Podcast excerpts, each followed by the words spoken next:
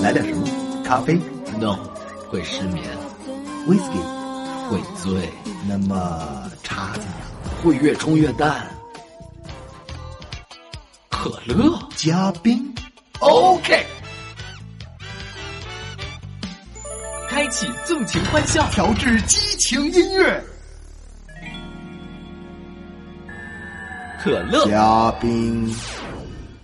感谢大家准时锁定这个频率，还有陆林涛，还有王维一起品尝可乐加冰的滋味，品尝开心的滋味。从今天开始，我决定，我和王维要认认真真的为大家讲笑话。没错。我们俩彼此不再互相攻击，不再互相调侃，决心改邪归正，脱胎换骨，端正主持态度，把真正有意义的好的笑话和真正好听的歌曲送给大家。说的多好啊！那我首先要给大家讲的是一个外国小幽默。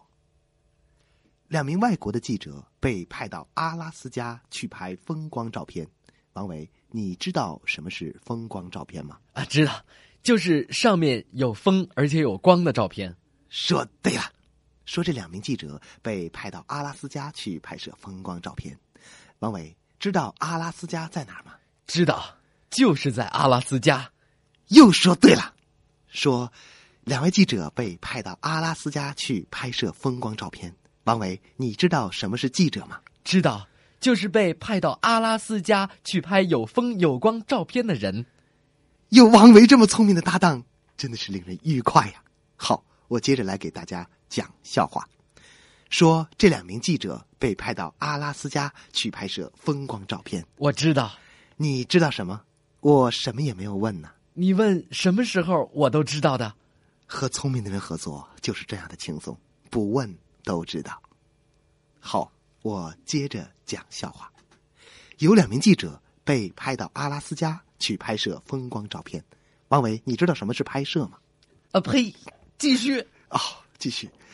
一天，他们俩发现有一只熊正在偷鱼吃，于是他们俩便不停的抓拍这一组精彩镜头。突然间，熊。发现了他们俩，便向他们俩冲了过来。那头熊离他们很近的时候，两位记者突然发现事情不妙。其中一个急着说：“乔治，这儿没大树，我们该怎么办呢？”记者乔治说什么？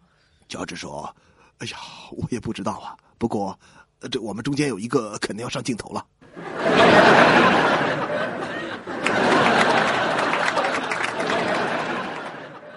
后来呢？乔治说。什什什什什什么后来啊？就就后来谁上了镜头了？那就接着给大家讲第二个笑话了。等等，老陆，我还没听你说这个答案呢。到底是谁上了镜头了？呃，这个故事嘛，笑话的艺术是可意会而不可言传的。像你这么聪明，应该自己好好想一想。如果我告诉了你，你的印象会不深刻的。好，来听一首歌，《小雪》来自任贤齐。希望歌曲之后，我们可爱而聪明的王维就能想出答案了。那好吧。如果你真的爱我，让我走开，心疼你当初反复那样的说。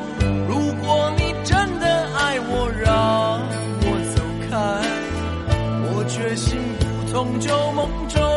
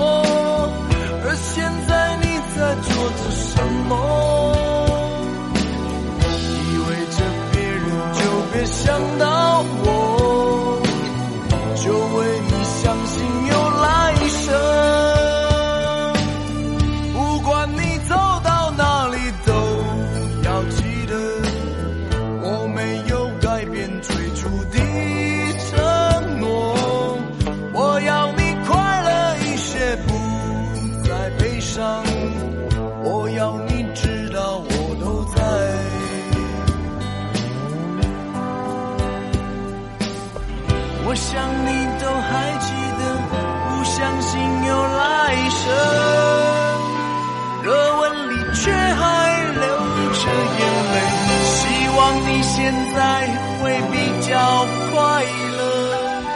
那我想这样就很好。如果我真的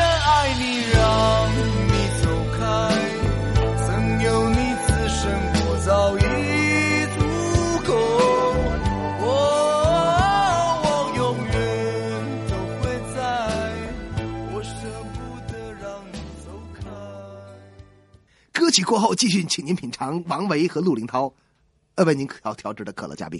老陆啊，刚才的问题我还是没想出来，你能不能告诉我，到底谁上了镜头了？这你怎怎？别想了，现在节目时间，轮到你为大家讲笑话了。啊，好好，那我讲完笑话之后，你能告诉我是谁上镜头了吗？那那那行行行，这你先讲先讲。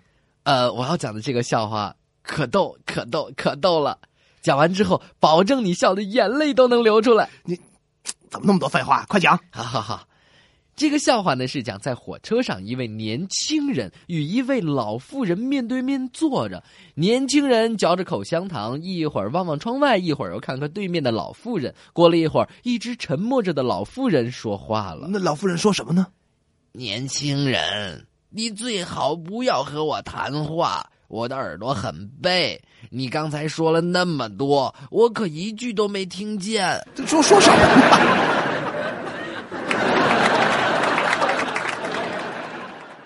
哎，不错，王伟讲的这个笑话还确实是很有意思啊。那你现在能告诉我答案了吗？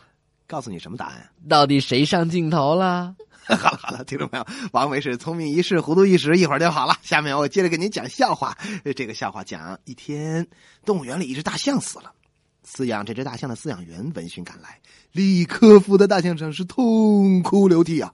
游客见到这个情景都深受感动啊，纷纷的说：“这位饲养员和这头大象的感情真是太深了。”没错，哭得这么的伤心。不料，就在这个时候，有一个人插话说道：“这个动物园有个规定，如果谁饲养的动物死了，那个饲养员就得亲自去挖洞埋这位动物。他怎么能不哭呢？啊，给大象挖坟墓。老陆的这个笑话告诉我们一个深刻的道理，这我都没想起来什么深刻道理啊！那就是一定要注意环保，一定要爱惜小动物，不然的话，像大象这样的小动物死了，就要给大象挖坟墓，那么大的一个坑，多累啊！我怎么觉得今天王文有点不正常啊？这谁说我不正常了？我下面要讲的这个笑话就是很正常不过的了。那讲吧，这个笑话呢是讲有一位探险者在森林当中迷了路，经过两天的盲目行走，最后总算看到了一个人。这个探险者高兴极了，终于看见人了，就把背包放了下来，对看见的这个人说：“啊，谢天谢地，我迷了两天的路，总算找到你了。另另一个人怎么说？我我有什么值得高兴的？我已经迷了十天路了。”那俩迷路的，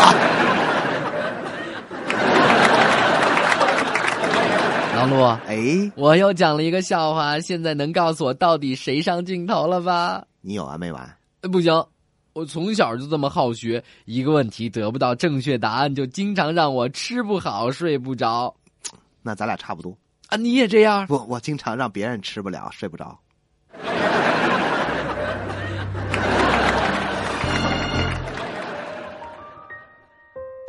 漆 黑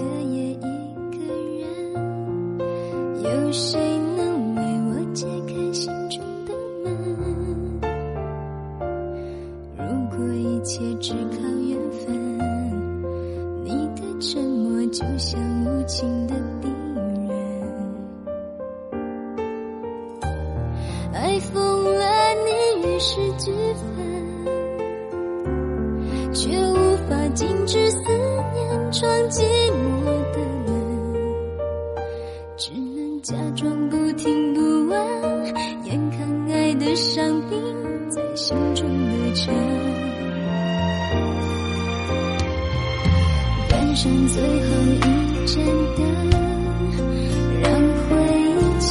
so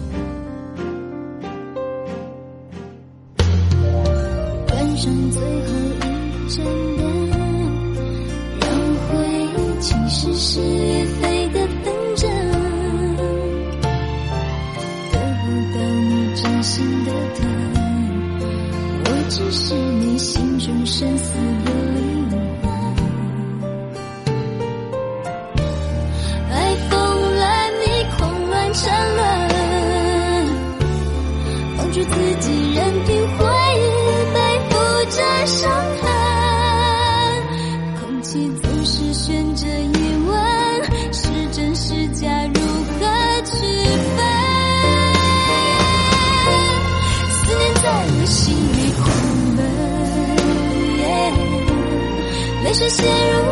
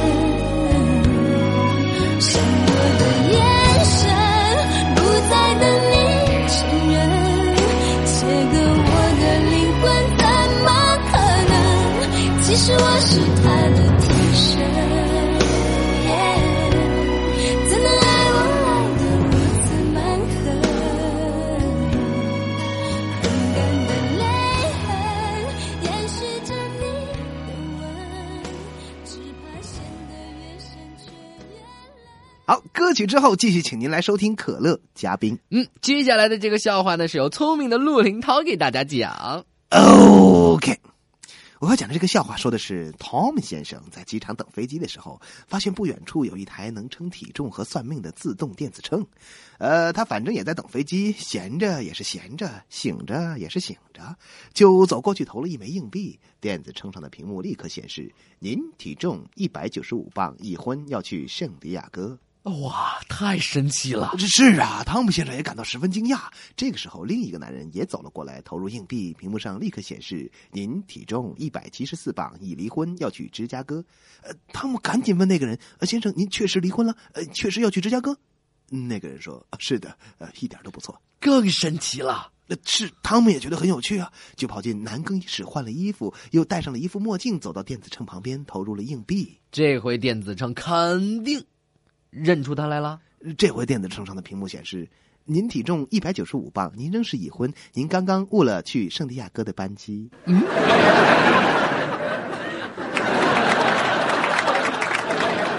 这个笑话也告诉我们一个深刻的道理：这这有什么道理啊？一心不可二用。你看，这个叫汤姆的男人本来在专心等着飞机，偏偏去称什么体重、算什么命，结果误了飞机。所以说，一心二用的人就一定赶不上飞机。这这这这这什么乱七八糟的道理啊？呃好了好了，你别感悟了，轮到你讲笑话了。哦，我讲，我讲，不行，我不讲，为什么不讲？因为你一直没告诉我问题呢。什么问题啊？你一直没告诉我到底谁上镜头了。哎哎，这人谁带来的？那好好，我讲我讲。但是老陆，你欠我一人情，记住啊！这这么就欠人情了？啊，对，我这个笑话呢是讲一个精神病人多年来啊总是说自己肚子里有啤酒瓶儿。嗯，有一次他得了盲肠炎，要到医院去开刀，于是精神科的医生和外科的医生商议，要借这个机会彻底消除他这个古怪的想法。手术之后，当这个缓缓醒来的这个病人睁开眼睛的时候，医生高举着一个啤酒瓶说：“啊，您看，我们终于把它拿了出来。这回病人不会觉得呃自己肚子里有啤酒瓶了？”谁说的？病人看见啤酒瓶，尖声叫道：“啊，不对，我呃我肚子里不是这个，这不是我肚子里的，我肚子里的啤酒瓶不是这个牌子的。”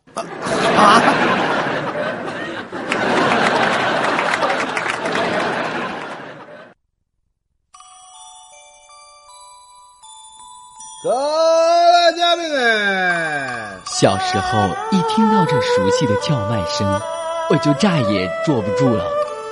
一股浓香，一缕温情。可乐加冰，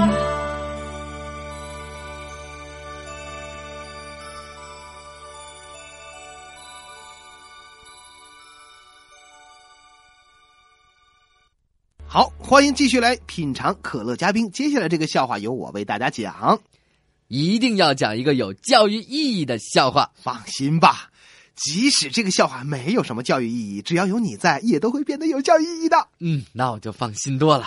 这个笑话讲的是一个年轻人来公司求职，公司经理问他，年轻人说：“呃不。”经理又问：“那你喝酒吗？”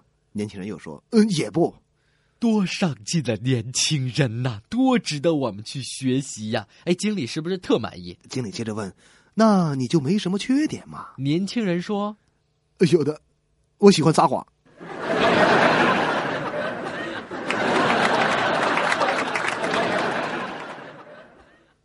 说吧，王维，：“是什么呀？”这个笑话告诉我们什么道理了？哦，对，呃，这个笑话告诉我们，如果在抽烟、喝酒、撒谎当中选一个作为缺点的话，千万不要选撒谎。呃，吸烟喝酒最好也别选啊！你就不能悟出点真正的道理来吗？啊，那你从这个笑话当中悟出什么了？这个笑话明明在告诉我们，即使你喜欢撒谎，在求职的时候也是万万不能说实话的。呸，这是一歪理。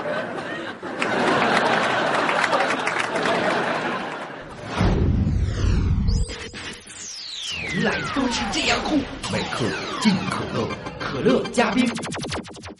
好的，那下面呢，给大家讲今天最后的一个笑话 OK 抓紧时间。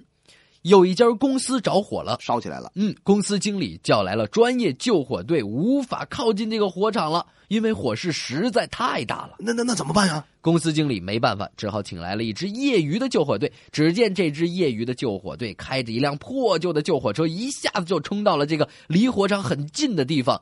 救火员拼命的救火，总算把火扑灭了。于是公司经理出重金酬谢了这支业余救火队。有人就问到这个业余救火队到这个现场来救火的这个队长，您打算怎么安排这么一大笔奖金呢？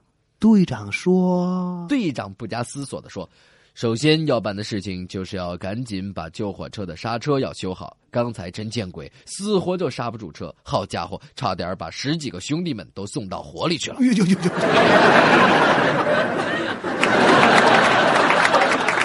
好，王爷的笑话之后，我们今天的可乐嘉宾要跟您说再见了。等等等等，还不能说完，你又怎么啦？节目都快结束了，你你该该回答问题了吧？到底是谁上镜了？是你，我？哎怎么会是我呀？哎，我又不是记者，我又没去过阿拉斯加拍照片，哎，怎么是我呀？可你笨的像只熊啊！一个男人的眼泪，